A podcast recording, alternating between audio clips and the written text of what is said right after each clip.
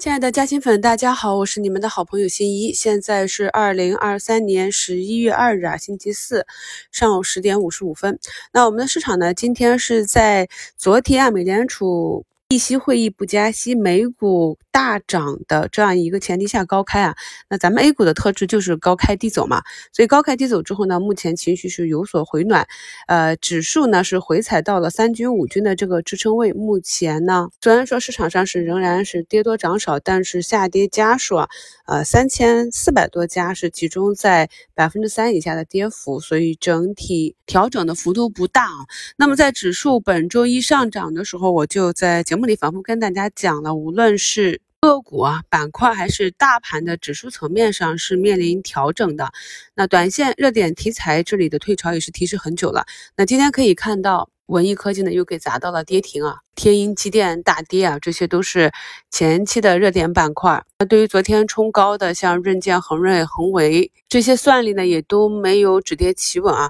那大盘呢也是大部分个股呢是调整，只不过有的调整的幅度比较大，有的调整的幅度小一些。整体仓位上已经提前几天跟大家讲了，根据自己的具体持股情况，大盘短期进入到震荡的时候呢，做仓位的调节啊。整车这里比较强势的是龙头赛力斯啊，已经在高位这里啊，三军五军十军都已经粘合了，始终不肯跌破。今天呢是再次向上冲高七八个点，安凯汽车呢也是去冲击五军啊，这个是有销售数据支持，看一下能够走多远吧。高新发展呢，今天终于也是一度破板了，破板回风啊，资金在这里的分歧非常大。那短暂的破板呢，已经达到了百分之四十三点九的换手。评论区看到有的朋友还是持有这个个股的，这种也是可遇不可求啊，连续十一二个一字板，概率非常的小，运气相当的好啊。我们仍然把精力放到自己可以把握住的机会上。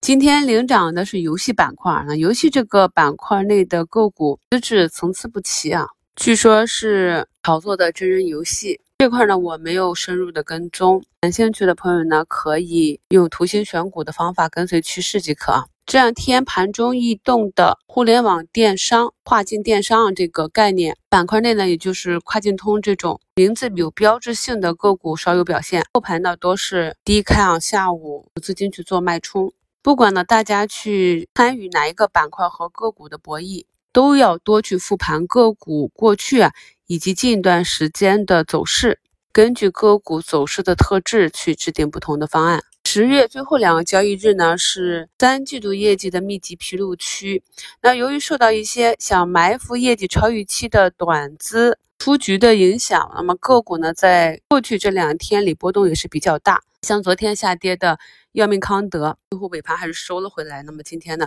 是一个小阳线，暂时的止跌。这些短线资金呢，它博弈的是一个业绩超预期。那如果业绩可以符合超预期，它就可以高开啊，止盈出局。那如果大超预期的话，可能有机会这部分资金再多待一段时间，短线变中线啊。但如果符合预期或者不及预期的话，就会按照计划出局。所以以上这句话呢。讲了两个市场的重点，一个是我们要了解资金的属性，知道它是以什么样的目的去介入。同时呢，人家是有明确的数据指标的，这个也给散户朋友们一个非常好的借鉴。就是我经常讲的，我们在布局的时候一定要想好出局的计划和出局的方案。那另外一点呢，就是只有在业绩大超预期、走势强于预期的时候，才可以把短线做成中线，让利润奔跑，而不是啊。业绩不及预期，股价走弱，买入之后被套，被动的把短线做成中线，中线做成长线。这两点呢，我们要向这些短资学习。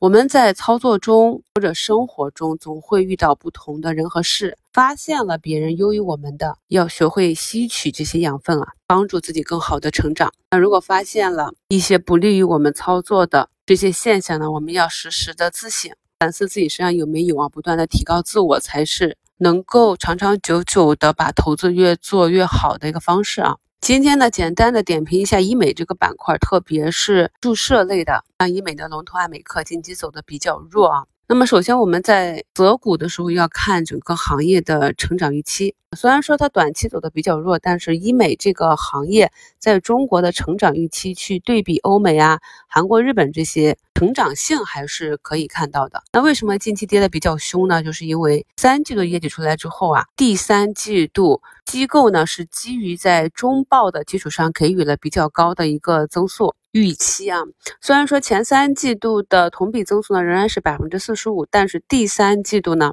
只有不到百分之二十。本身呢，机构给的一个成长预期是百分之啊五十六十啊，至少是超过前两个季度吧。因为我们消费复苏的数据慢慢转好了嘛。但是我们来细想这个原因啊，有没有可能是今年疫情放开之后呢，整个暑假很多爱美者啊、求美者啊去暑假期间跟家人去旅行了，没有时间去做这个医美啊。因为在去年这个时候，大家还被困在家里。我们可以看到，在疫情管控的三年里面，很多行业的业绩是下滑的，但是医美这个行业呢，还是有稳步的增长。我也跟大家分享过，我去实地考察，发现很多机构呢还是人满为患，因为大家出不去了嘛，也不能出国去做这些高端的医美项目了。再加上国内的这些医美的水平越来越高，所以在去年三季度大家还不能出去旅行的时候，这个基数也是比较高。思考了这些因素之后呢，我们大概的就能够理解为什么三季度的业绩表现的增速呢远不如前两个季度啊。